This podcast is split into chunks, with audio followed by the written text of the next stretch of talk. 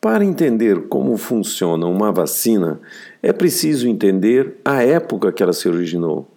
Na Europa, no século XVIII, havia uma quantidade de doenças incontroláveis que derivavam da normal falta de higiene da população e da absoluta ausência de saneamento básico, sendo a pior delas a varíola.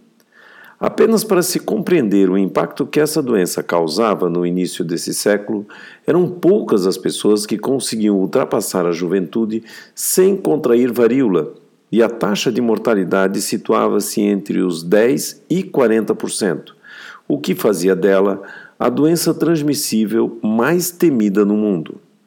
O médico inglês Edward Jenner em 1796, estabeleceu um método que se pode considerar como as bases científicas da vacinação.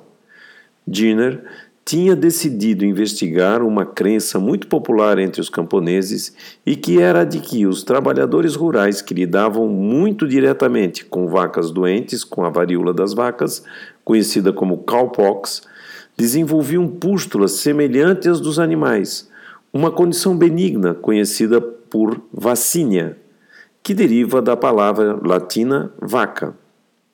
Estes camponeses, que havia passado por essa doença benigna, a vacínia, não eram contaminados ou contagiados com a varíola humana e, portanto, tornando-se resistentes, acabavam não ficando doentes e, portanto, não morrendo.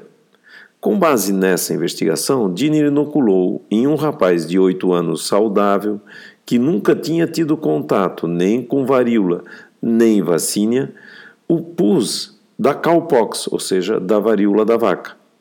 A criança rapidamente desenvolveu os sintomas benignos da vacínia e mais tarde foi inoculado com o vírus da varíola humana, mas não desenvolveu a doença.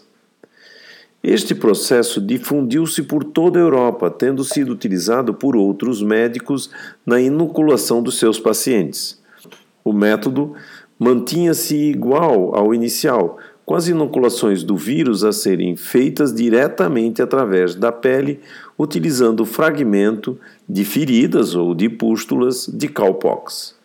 Então, daí, originou-se o nome vacina, que deriva então dessa vacínia, que era a doença benigna provocada em humanos pelo vírus da varíola dos bovinos e que protegia contra a temida varíola humana, ou seja, vacina se origina-se de vaca, que deu origem à vacina e, portanto, vacina.